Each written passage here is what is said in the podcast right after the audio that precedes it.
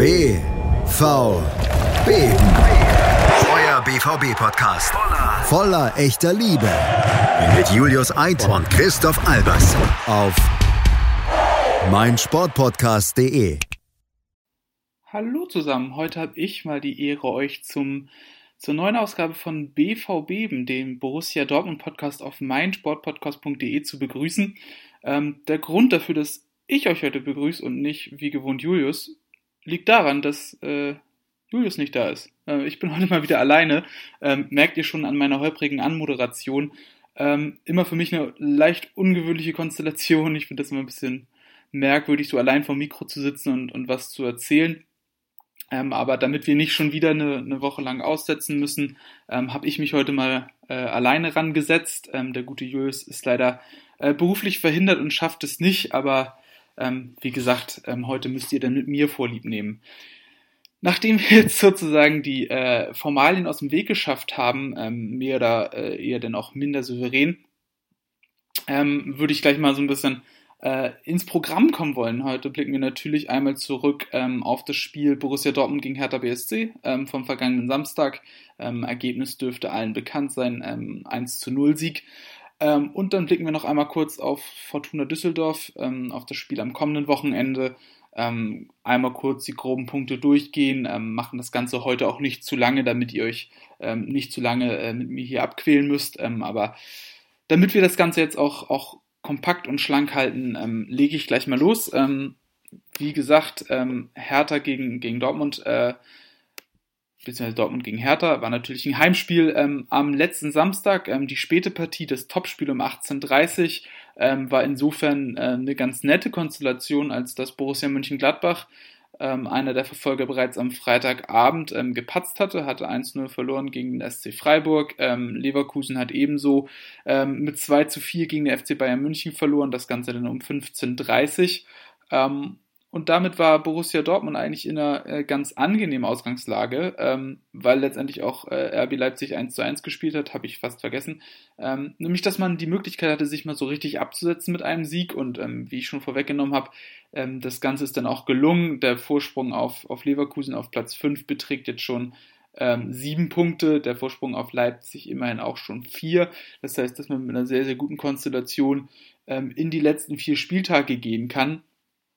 Ähm, und wie das Ganze zu dem, zu dem äh, 1-0-Sieg gegen die Hertha kommen konnte, ähm, darauf möchte ich jetzt zu sprechen kommen. Die Hertha bekanntermaßen, ähm, seit Bruno Labbadia Trainer ist, ähm, sehr gut in Form, ähm, hat sich mittlerweile auch auf einen ähm, ja, respektablen neunten Rang vorgekämpft, ähm, stehen gut da, ähm, spielen ganz ansehnlichen Fußball und haben vor allen Dingen auch jetzt endlich mal eine Struktur drin, die man wirklich gut nachvollziehen kann. Und mit der Struktur würde ich auch gerne starten. Ähm, die Hertha hat nämlich in Dortmund äh, in ihrem gewohnten 4-2-3-1-System angefangen. Ähm, musste dabei auf Plattenhardt links verzichten, deshalb wird Mittelstädter gespielt, in Verteidigung wie immer aus Toruna Riga und Boyata zuletzt, ähm, rechts hinten Peter Pekarik ähm, Skelbrett und Grujic auf der 6, Luke Bacchio, Darida und Dilrosun davor und Ibisevic im Sturm, ähm, im Tor natürlich äh, Rüne Jahrstein. Ähm, daran schon mal zu erkennen, ähm, Kunja ja, hat erneut gefehlt, ähm, aus meiner Sicht ein ganz, ganz wichtiger Spieler für die Hertha, ähm, weil er mit seiner außergewöhnlichen individuellen einfach nochmal eine Farbe ins Spiel bringt, die jetzt in dem Moment so gefehlt hat.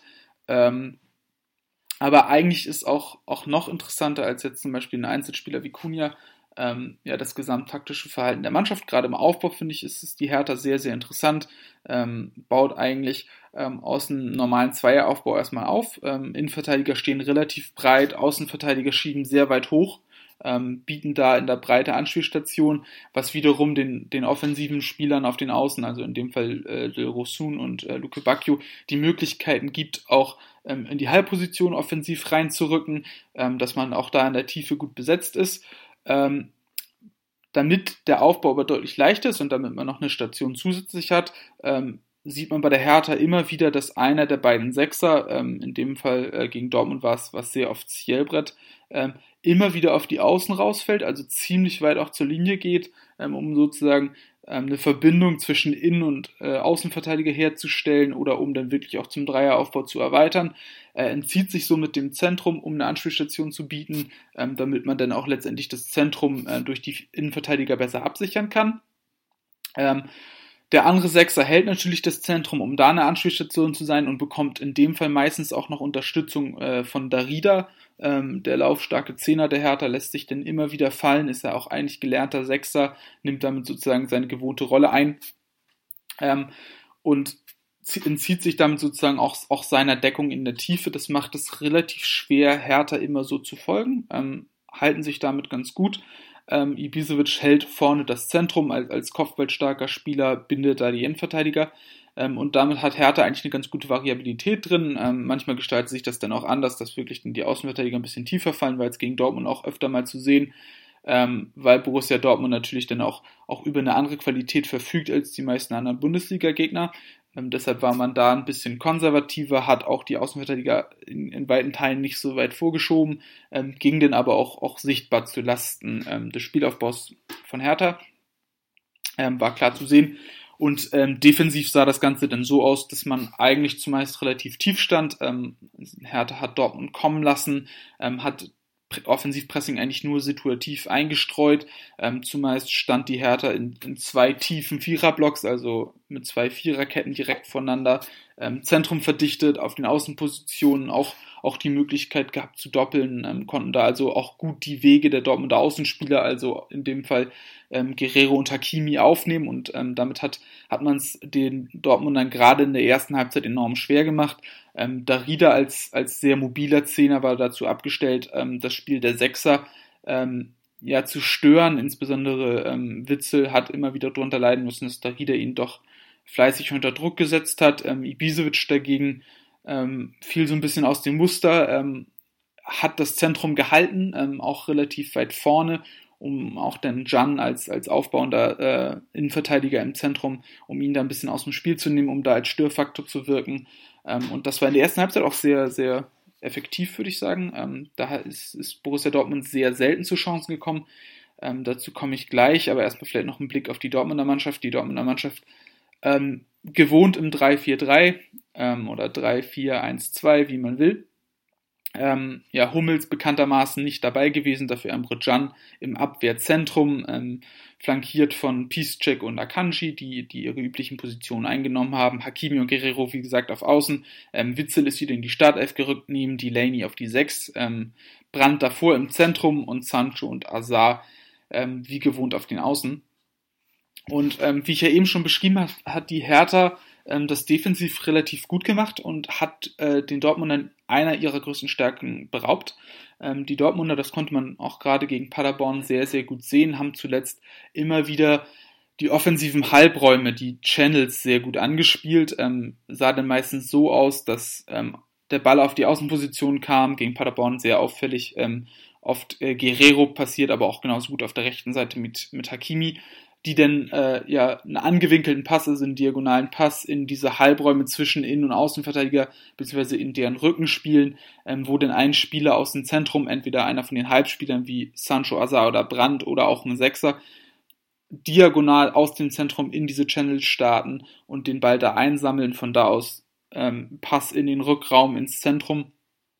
Ähm, immer wieder gut zu sehen und ähm, das hat Hertha eben dadurch, dass sie in zwei tiefen Viererblocks gestanden haben, haben es sehr, sehr gut gemacht, ähm, haben Dortmund ja diesen Mittel beraubt, weil sie eben da gut gestaffelt waren, weil sie auf Außen die Möglichkeit hatten, da Druck auszuüben, dass der Pass eben nicht kommen konnte. Auch mit einem schnellen Flügelwechsel ist Dortmund so nicht in die Situation gekommen, ähm, den Pass spielen zu können. Und ähm, so hat man immer wieder gesehen, dass Borussia Dortmund dann ja versucht hat zu flanken, obwohl man äh, im Zentrum natürlich niemanden hatte, ähm, der da auch äh, kopfballstark genug ist, um sich durchzusetzen. Erling Haaland äh, hat bekanntermaßen ja auch nicht gespielt. Ähm, dadurch fehlte da eben auch der Stürmer, der da im, im Zentrum wirklich konkurrieren kann. Und damit war Dortmund eigentlich auch ähm, ja, über, über weite Teile der ersten Halbzeit ähm, relativ ungefährlich. Also ich habe jetzt so im Kopf noch ähm, eine Chance von, von äh, Torgen Azar, der das Außennetz getroffen hat, irgendwie ein Fernschuss von Julian Brandt, Ähm, aber allzu viel ist da nicht passiert. Auf der anderen Seite hat man aber auch wenig zugelassen. Wie gesagt, die Hertha ein bisschen konservativer gespielt als sonst, hat da auch ähm, nicht allzu viel zustande gebracht. Dortmund auch defensiv ähm, sehr konzentriert, haben das sehr gut gemacht. Ähm, und das, das Ganze ließ sich dann auch ganz gut in Zahlen, ähm, in, in, den Zahlen erkennen. Ähm, die Hertha hatte zur Pause äh, ja, eine sensationelle Quote von 0,02 äh, Expected Goals. Also die haben da wirklich offensiv gar nichts zustande gebracht. Ähm, Borussia Dortmund fairerweise aber auch äh, nur 0,35 Expected Goals. Ich glaube, das waren dann eben genau diese Nummer von, von Azar und von Brandt. Ähm, ich weiß nicht, vielleicht habe ich da auch irgendwas vergessen, aber auf jeden Fall nichts allzu gravierendes. Äh, und ja, so war denn der, der Halbzeitstand von 0 zu 0 denn doch auch irgendwie erwartbar. Ähm, das Spiel war nicht besonders spektakulär, es war nicht so wahnsinnig viel Tempo in dem Spiel. Ähm, Borussia Dortmund hat oder war sehr um Kontrolle bemüht, hat versucht, das Spiel zu kontrollieren und hat das auch eigentlich über die weite, über weite Strecken ganz gut gemacht. Und dann konnte man eben das sehen, was man auch, auch in der letzten Woche zum Beispiel gegen Paderborn sehr gut sehen konnte. Ähm, nach der Pause hat der Gegner ein bisschen die Ordnung verloren. Borussia Dortmund hat mehr Mut gefunden, ist mehr ins Risiko gegangen und äh, er hat offensiv dann auch einfach Lösungen gefunden.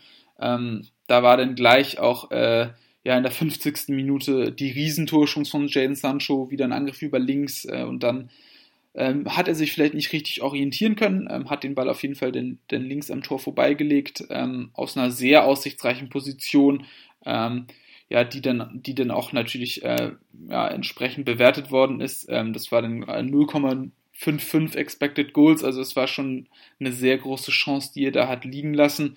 Ähm, sollte später ja auch nochmal der Fall sein. Ähm, da hat er äh, ja wenige Minuten vor dem Ende nach einer traumhaften Kombination über die linke Seite mit äh, Rafa Guerrero, ähm, wo er im Prinzip auf jeden Fall das Tor des Monats hätte erzielen können, ähm, ja auch wieder denn ein Jahrstein scheitert. Ähm, der hatte sogar einen Expected Goals Wert von, von 0,64.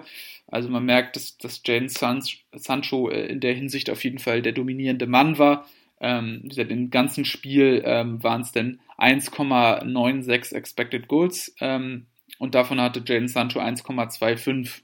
Ähm, also man sieht auch in der zweiten Hälfte, trotz Dortmunder Überlegenheit ähm, und trotz doch beträchtlich mehr Chancen, auch kein wahnsinnig spektakuläres Spiel. Ähm, dann können wir vielleicht auch gleich schon mal ja, zum, zum Kern des Ganzen kommen, nämlich ähm, dem 1 zu 0, was letztendlich das Tor des Tages war. Und ähm, das war letztendlich auch, auch die Brillanz, die es in dem Spiel benötigt hat. Ähm, auch wieder Jaden Sancho, der bestimmte Mann, der sich da ähm, im Zentrum sehr gut befreit, äh, auf der linken Seite sehr gut befreit, ähm, spielt einen Chipball an die 16er Kante, Julian Brandt, ähm, der sich dann da mit zwei Gegenspielern konfrontiert sieht äh, durch einen sehr cleveren Laufweg ähm, legt den Ball mit dem Kopf in den Lauf von Jan, der damit freigespielt ist und der schließt von der 16er Kante ab. Rune Jahrstein ist noch dran, kann den Einschlag aber nicht verhindern. Ähm, sehr wichtiges Tor zu dem Zeitpunkt, ähm, hat der Mannschaft sichtlich auch Sicherheit gegeben ähm, und letztendlich war es ja auch das Siegtor. Also glaube ich, braucht man über die Bedeutung nicht mehr großartig zu sprechen. Ähm, war auf jeden Fall dann auch bezeichnend, dass es eben dann Emre Can ist, der das Tor machen muss als Innenverteidiger. Ähm, hat sich da mal ein Herz genommen, hat da Entschlossenheit demonstriert. Eine Sache, die ja auch, auch ihn auszeichnet, so im, im Vergleich zur Mannschaft momentan. Das ist, finde ich, ein sehr gewichtiger Faktor. Ich glaube, wurde auch schon genug drüber gesprochen. Ähm, aber das ist auf jeden Fall positiv hervorzuheben, auch wenn ich, wenn ich zugeben muss, ähm, dass ich äh, da auf jeden Fall einen großen Qualitätsabfall äh, doch, doch festmachen würde im, im Defensivzentrum. Ähm, ich glaube, Mats Hummels ähm, ist in seiner Organisationsfähigkeit und in, in seinem Spielaufbau nochmal ja, eine deutliche Stufe über Jan, ähm, der das keinesfalls schlecht gemacht hat, das möchte ich nicht sagen. Jan war aus meiner Sicht einer der besten Spieler auf dem Platz, aber ähm, Mats Hummels in der Form äh, der letzten Woche, der letzten Wochen ist sicherlich nicht zu ersetzen, ähm, muss man auch, auch an der Stelle mal klar sagen. Ähm, nichtsdestotrotz würde ich da auch gerade in der Defensive auch nochmal ein großes Lob ansprechen an Manuel Akanji, ähm, den ich ja immer wieder verteidige, der aber aus meiner Sicht auch wirklich ein sehr gutes Spiel gemacht hat, ähm, hat sich souverän präsentiert, im Spielaufbau sinnvolle Pässe gespielt, ähm, hat sich da eigentlich keine großen Fehler geleistet ähm, und damit einen großen Teil dazu beigetragen, dass das Spiel dann am Ende so souverän über die Bühne gebracht werden konnte. Ähm, ja, wie gesagt, zur Souveränität gehört auf jeden Fall auch, dass man da im Grunde nichts zugelassen hat. Ähm, die Hertha hatte im ganzen Spiel ähm, drei Schüsse. Ich glaube, die gefährlichste Aktion ähm, kam dann vom eingewechselten S-Wein, ähm, der Anfang der zweiten Hälfte an Birki gescheitert ist. Aber ähm, ja, sonst war da auch nicht wahnsinnig viel zu holen für die. Ähm, Hertha hat fairerweise, ähm, das muss man da sicherlich auch nochmal hervorheben, einen sehr, sehr großen Aufwand betrieben, äh, hat sehr viel Laufarbeit reingesteckt. Am Ende waren es 122,6 Kilometer, die da für sie zu Buche standen. Ähm, 14,7 davon gehen allein auf Wladimir Darida, ähm, der damit seinen Rekord der Vorwoche ähm, gebrochen hat. Ähm, wir sprechen hier wohlgemerkt vom äh, ewigen Rekord, was die Laufstrecke in der Fußball-Bundesliga anbetrifft. Also 14,7 Kilometer, das ist, das ist herausragend und ähm, da muss man auch mal sagen, was für eine wichtige Rolle Darida da auch im Konstrukt der Hertha spielt.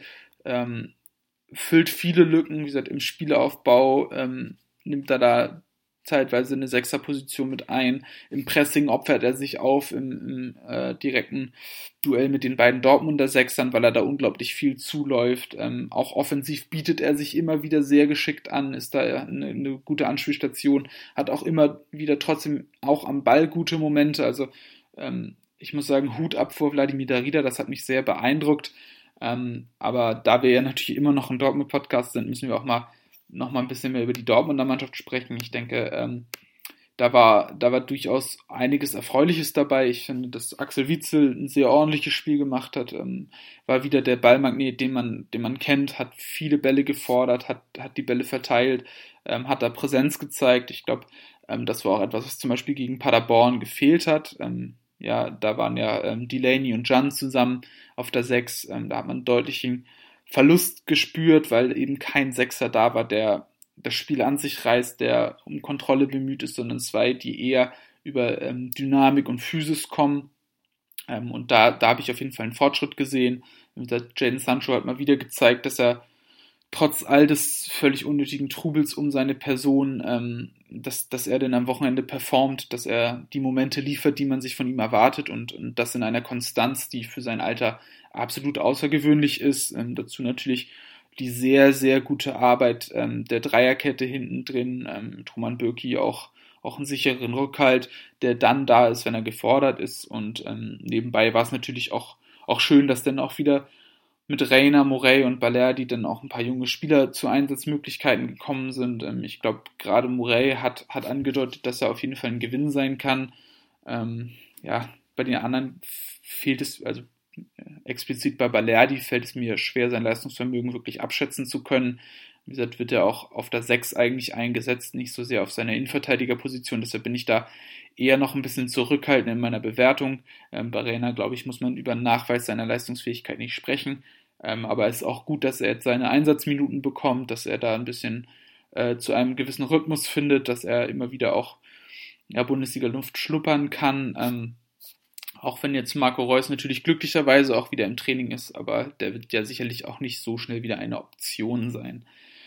Ja, ähm, ansonsten, ähm, um das Ganze auch mal zu einem Ende zu bringen, ähm, zumindest für dieses Spiel, ähm, muss man sagen, ist das Ergebnis letztendlich das, was zählt. Ähm, ganz klar in diesem Zusammenhang, der Champions League Platz ist, ja, ist in sehr guter Aussicht, würde ich sagen. Ähm, ein, ein, zwei Siege noch dürften wahrscheinlich sogar schon reichen, um das fix zu machen. Wie gesagt, jetzt sind es, wie gesagt, sieben Punkte, ähm, sind noch vier Spiele da muss man sich, glaube ich, keine Sorgen machen. Es geht, geht hier eigentlich nur noch um die Vizemeisterschaft, da hat man gute Karten, ähm, auch wenn natürlich noch ein direktes Duell zum Beispiel gegen Leipzig ansteht, aber ähm, da bin ich sehr guter Dinge. Die Mannschaft präsentiert sich gut, ähm, defensiv passiert da gar nichts. Ähm, die Konkurrenz äh, schwächelt hier und da auch. Also ähm, letztendlich kann man das wirklich, finde ich, als, als Resultat mitnehmen. Und ähm, ich bin damit auch sehr zufrieden. Ähm, auch wenn es sicherlich nicht das spektakulärste Spiel war. Ähm, aber ich glaube, jetzt äh, müssen wir gleich nochmal über, über das kommende Spiel sprechen, über das Auswärtsspiel bei Fortuna Düsseldorf. Ähm, und da muss man sagen, ähm, wartet auf dem Papier natürlich äh, das drittschlechteste Team der Liga. Ähm, Düsseldorf steht auf Platz 16, aber jeder weiß es, gegen Ende der Saison kann auch so ein Abstiegskandidat mal über sich hinauswachsen. Es ist keine besonders dankbare Aufgabe und ähm, ja, alles weitere dazu besprechen wir jetzt gleich nach einer kurzen Pause. Und da sind wir auch schon wieder. Ähm, willkommen zurück bei BVB, dem Borussia Dortmund Podcast auf meinsportpodcast.de. Ähm, und wenn ich heute von äh, wir spreche, dann ist das in erster Regel ich, Christoph Albers. Ähm, denn heute bin ich, ähm, wie ihr mitbekommen habt, alleine dabei. Nichtsdestotrotz ähm, machen wir gewissermaßen mit unserem üblichen Programm weiter. Ähm, wir schauen voraus auf das Spiel gegen Fortuna Düsseldorf, das am kommenden Samstag um 15.30 Uhr, also zu bester Fußballzeit, in Düsseldorf stattfindet. Und ähm, mit der Fortuna wartet ein interessanter Gegner auf die Borussia. Ähm, also die Fortuna ist am Wochenende mehr denn je gefordert. Ähm, deshalb ist es für sie gewissermaßen ein Do-or-Die-Spiel. Äh, nämlich im Parallelspiel spielt der SC Paderborn gegen Werder Bremen und sollten die Bremer gewinnen, könnten sie punktemäßig auf Fortuna Düsseldorf aufschließen, ähm, während Mainz 05 am Samstag gegen den FC Augsburg spielt und ihrerseits davonziehen kann, können. Dementsprechend muss Fortuna Düsseldorf eigentlich ein Ergebnis liefern, um auf der einen Seite den Abstand nach unten zu halten und auf der anderen Seite, um an Platz 15 dran zu bleiben.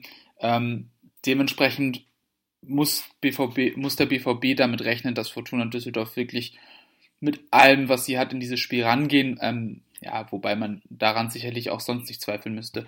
Die Fortuna hat sich nämlich unter Uwe Rösler sichtlich stabilisiert. Ähm, sie spielen aus meiner Sicht einen deutlich besseren Fußball, als sie es noch unter Friedhelm Funkel getan haben. Ähm, leider belohnen sie sich nicht allzu häufig für den äh, Aufwand, den sie betreiben.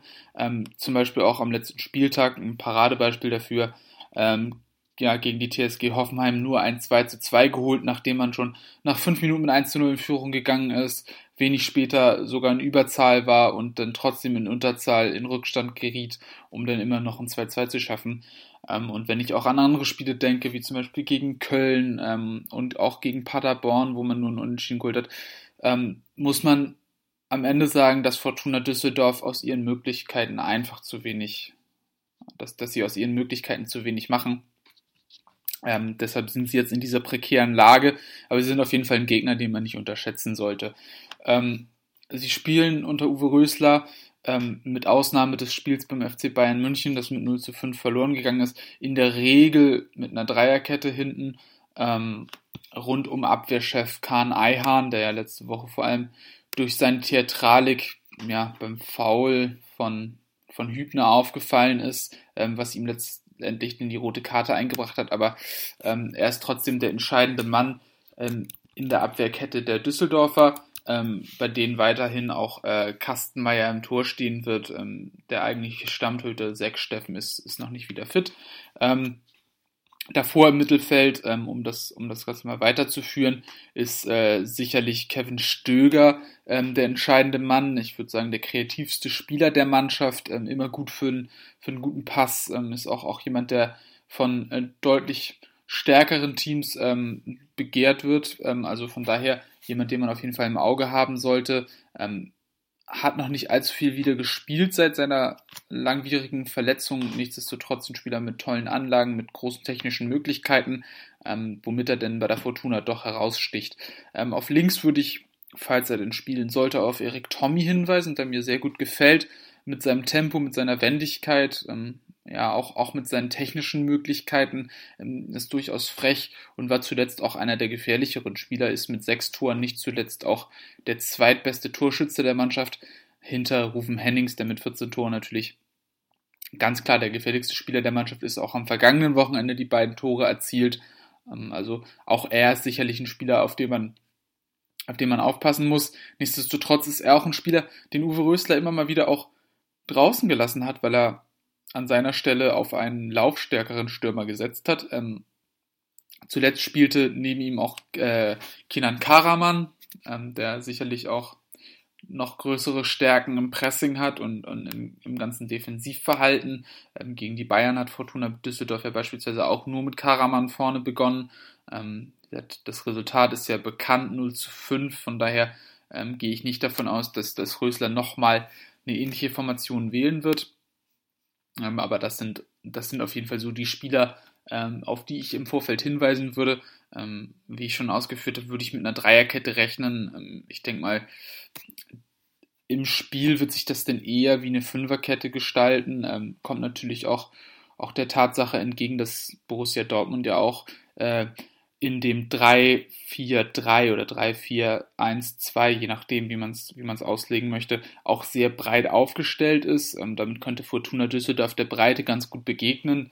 Und insgesamt denke ich, dass Fortuna Düsseldorf ja so ein bisschen nach dem alten Tuchel-Prinzip vorgehen wird, versuchen wird, viele 1 gegen 1 Duelle zu schaffen, dass man auf jeden Fall in die Zweikämpfe kommt, dass man die Intensität in das Verteidigen reinbekommt. Ähm, ich glaube, wichtig wird auch für die Düsseldorfer sein, dass sie ähm, die beiden Sechser der Dortmunder relativ gut zustellen, dass sie trotzdem auch die, die eben schon beim, beim Hertha-Part ausgeführten ähm, Diagonalpässe in die äh, Channels zustellen.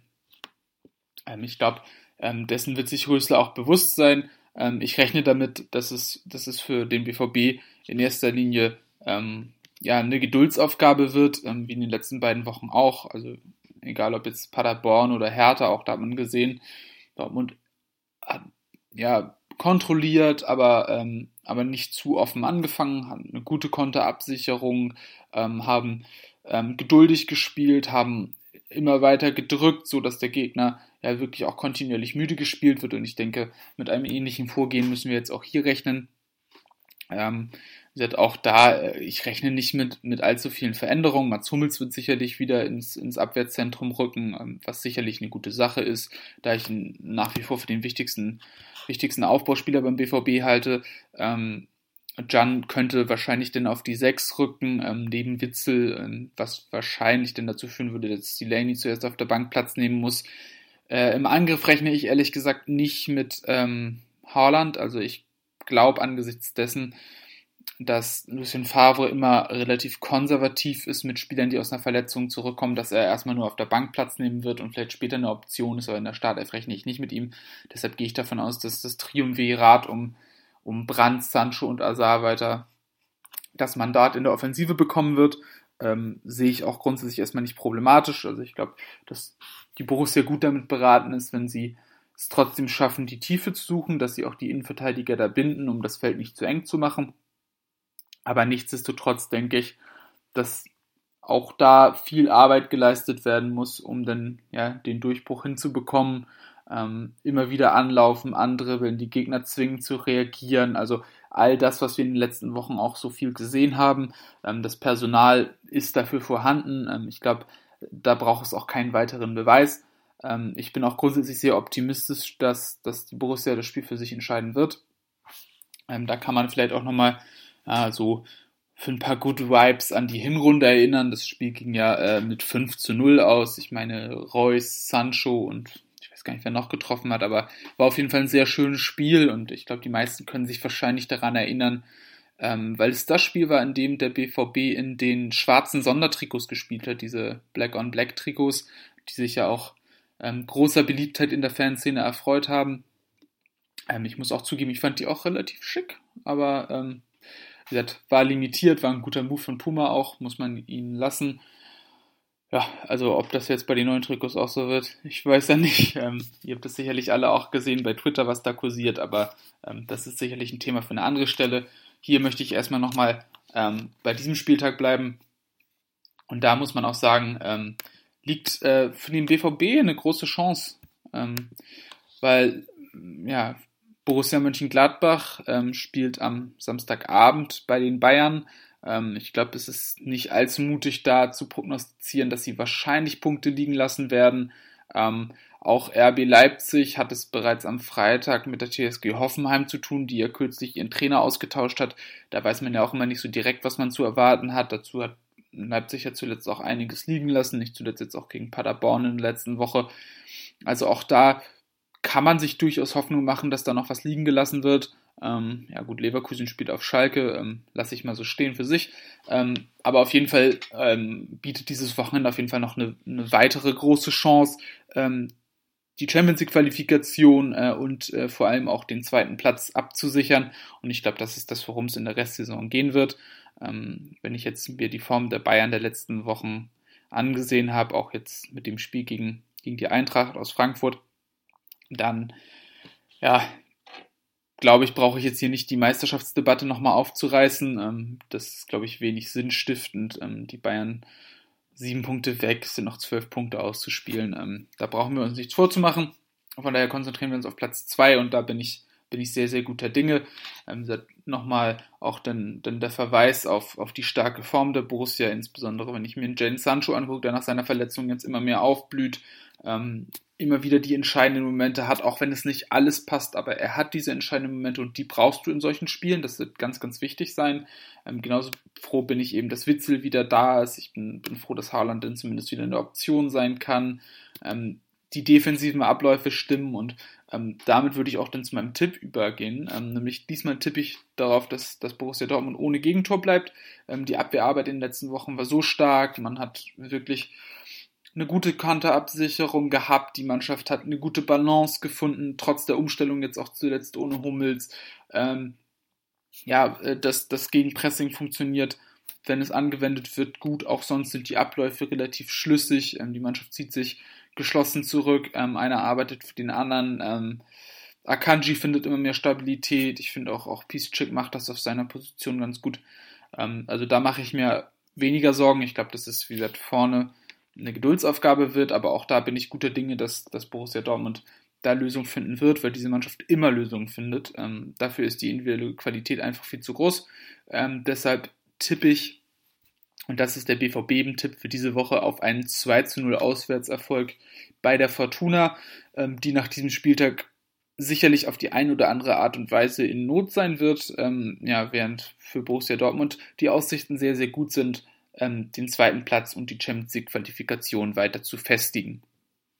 In diesem Sinne ähm, hoffe ich, dass wir uns nächste Woche ähm, alle wieder hören. Ähm, hoffentlich auch in gewohnter Zusammensetzung mit Julius. Ähm, ich hoffe, trotz dieser Umstände hat es euch Spaß gemacht. Ähm, ich hoffe, man konnte mir einigermaßen folgen. Ähm, und dann wünsche ich euch schon mal viel Spaß beim Spiel, äh, ein schönes Wochenende und ich freue mich, äh, von euch zu hören. Bis dann. B BVB. Euer BVB-Podcast. Voller, voller echter Liebe. Mit Julius Eid und Christoph Albers. Auf meinsportpodcast.de.